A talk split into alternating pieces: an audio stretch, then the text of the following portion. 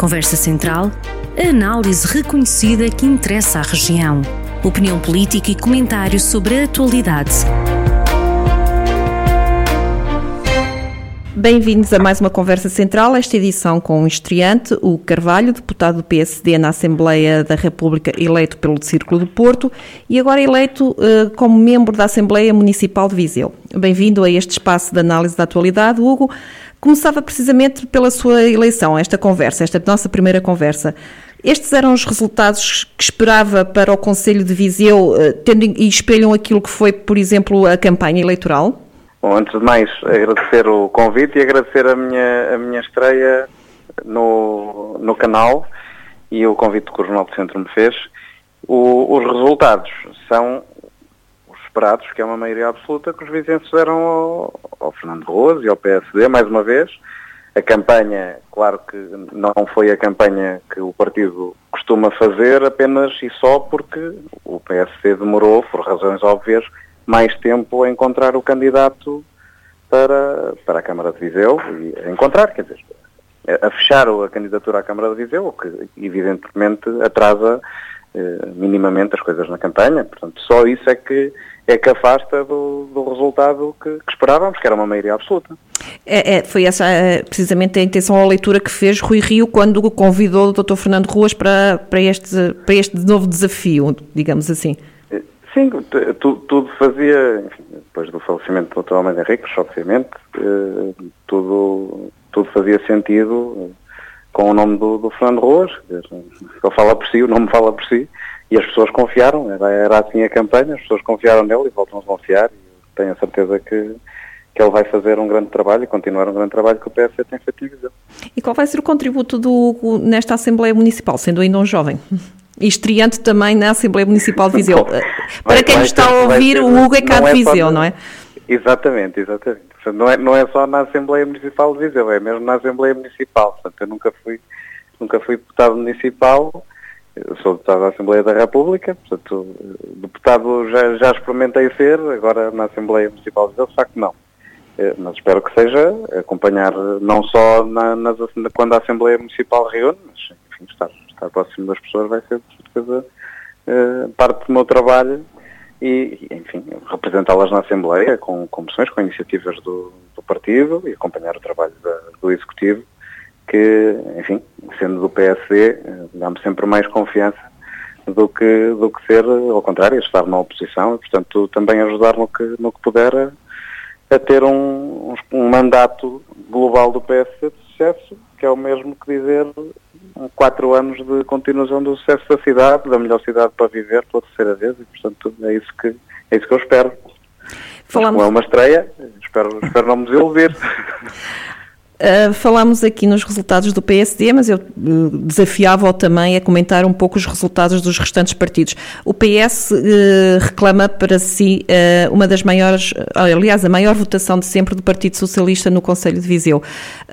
há razões aqui para o PSD estar a olhar para trás? Enfim, quem, quem mudou, quem, quem olhou para o lado foi, foi o PS. Não é? Portanto, o PS de facto tem a, tem a maior votação, acho eu, que teve em Viseu. Não me lembro do, do Partido Socialista estar longe ali dos, dos 12 mil votos, talvez com, com, com Junqueiro em, em 2005, creio eu, que tenha tido mais um bocadinho, à volta dos 14, 15 mil, e desta vez eh, nos 19 mil. Portanto, isso é uma evidência. Eu, eu sou engenheiro e não, eh, não ligo pouco aos números, ligo muito aos números. Também é uma evidência que foi o projeto, aliás, foi a candidatura com menos socialismo do PS sempre em Viseu. Portanto, se olharmos para as listas, vamos ver até bastantes pessoas que são conhecidas simpatizantes do PSD há muito tempo. E, portanto, é uma estratégia que o, que o João Azevedo já, já tinha repetido em Mangual e que é, é fazer candidaturas menos socialistas possíveis, possível. E, portanto, talvez isso lhe tenha rendido eh, mais votos, mas, enfim, acho que fez uma, uma, uma boa campanha as suas coisas, quando, quando existe mérito tem que se reconhecer, fez, fez uma campanha interessante, com, com dinamismo e, enfim, com menos socialismo, com menos socialistas. O, tirando também o PS, houve outros resultados que vale a pena comentar, que têm a ver com os, os, os chamados partidos mais pequenos, quer à direita, quer à esquerda. Uh. E o desaparecimento quase de um partido que era tradicional aqui em Viseu, que foi o CDS. Sim, isso, enfim, nós, é, é, era, era expectável que em Viseu não, não existisse um grande resultado do, do CDS. O Fernando Ruas tirou a Câmara ao CDS em 1989, portanto também era expectável que o Fernando Ruas não quisesse fazer uma coligação com o CDS e o PSC concorresse, como, como continuará a concorrer sozinho em, em Viseu. Os partidos mais pequenos à, à direita, de facto, não tiveram adesão nenhuma e, portanto, eu folgo em saber que, que numa, numa perspectiva eh, de sociedade civil moderada eh, e de economia de mercado, o PSD continua a ser a, a primeira, continua a estar na primeira linha de resposta dos, dos vizinhenses e é isso que há a registar. Os partidos mais pequenos à esquerda, eh, enfim, nunca, nunca tiveram grande tração em Viseu, que também, também me deixa modestamente feliz. E, e à direita, quer dizer, já o Aliança aprovou não, não ter efeito eleitoral nas últimas eleições, o Chega volta a fazer acontecer a mesma coisa, a Iniciativa Liberal a acontecer a mesma coisa e, portanto, o que se espera é nós continuarmos a, a, a ser a primeira linha de resposta e, portanto, se as pessoas também souberem isso, é em nós que vão confiar. E esses são os resultados esperados. A DS sem vídeo, acho que isso também já se adivinhava, quer dizer, o, o candidato do, do, CDS também, enfim, deveria adivinhar um resultado destes. Não é que isso seja uma tendência nacional para o CDS, aliás, tivemos resultados em coligação com o CDS a nível nacional muito satisfatórios, como sabemos os dois. Aliás, este foi o ano, creio eu, as eleições onde mais coligações houve entre PSD e CDS. Tenho essa ideia, pelo menos. Bem, muitas, muitas existiram, de facto, e, enfim, e foram, e foram de sucesso. É, é, isto, isto leva-nos a fazer aqui uma pergunta, e neste momento é o que se discute, em termos de lideranças nacionais, quer no CDS, quer no PSD. Uh, é a altura certa para, para discutir estas lideranças? E, o Hugo é uma pessoa que está bastante próxima de Rui Rio, por exemplo. Sim, quer dizer, o, o, as, as, lideranças discutem-se, esta é a altura, pelo menos no PSD, enfim, eu não sei se no CDS será exatamente assim, mas uh, creio que também também estarão para, para existir eleições marcadas, mas no, no caso do PSD é, é mesmo isso, ou seja, é a altura para discutir liderança porque o mandato está a terminar. E, portanto, estando o mandato a terminar, é natural que, que a liderança se, se discuta. Às vezes isto dá mesmo a ideia, de, ou dá mesmo a entender que nós saímos de umas eleições para as outras, mas os calendários são mesmo assim. Dizer, em dois anos há eleições no PSD e, portanto, daqui a dois anos eh, será também a altura para discutir eh, lideranças e dois depois também, também será. Mas a minha pergunta é, por exemplo, eh, se, há necessidade de haver quem queira disputar esta liderança, tendo em conta os resultados, por exemplo, de Rui Rio, e que o PSD, temos que dizer, conquistou, por exemplo, a, a capital do, do país, não é? Sim, se nós olharmos para, para os resultados globais, o, o, que tem acontecido repetidamente com, com Rui Rio, é ver um coro de profetas da, da, desgraça dentro e fora do partido, em que se profetizam os, os, resultados péssimos, as sondagens também, também é a mesma coisa, em que quase em noites eleitorais há um alinhamento de, de todos os comentadores para vaticinar a saída do Rui Rio, a mudança da liderança do PS. Isso não tem acontecido. Nas legislativas, eu não sei quem é que era a pessoa que teria feito melhor resultado do que, do que o Rui Rio dentro do partido. Nas autárquicas isso voltou-se a provar e isto também não vale sempre o que vale. Normalmente, quando os resultados são maus em autárquicas, e temos que perceber aqui uma coisa, as autárquicas têm a participação de muita gente, não é, não é só de quem está em Lisboa. É? Temos que reconhecer isso. As conselheiras têm um papel importante, as distritais têm um papel importante, e quando correm mal, normalmente todas essas secções pedem a cabeça de quem está em Lisboa. Desta vez correram bem. E, portanto, não se pode dizer que o Rio não tem mérito nisso. O Rio escolheu, de facto, os melhores candidatos. Nós temos 11 capitais de distrito. Nos grandes centros urbanos fomos a alternativa. Isso mostra o que acontece, de facto, no país, que é um país cansado do Partido Socialista, da cultura de poder do Partido Socialista, da cultura de clientelas eleitorais do Partido Socialista. Aliás, viu-se na campanha o Partido Socialista tratar os fundos europeus como se fossem seus, como se fossem só para os seus autarcas e a população castigou isso uh, seriamente nos grandes centros urbanos onde ela está mais. Portanto, castigou essa forma de estar e castigou essa atitude. E em Lisboa, capital de, do país, isso também aconteceu. E, portanto, é mérito da, da candidatura de, das candidaturas à Câmara, protagonizadas pelos vários candidatos, conselheiros, distritais e do líder. Portanto, não havia necessidade de haver esta discussão à volta de se é Rui Rio, se não é Rui Rio que deve enfim, ficar.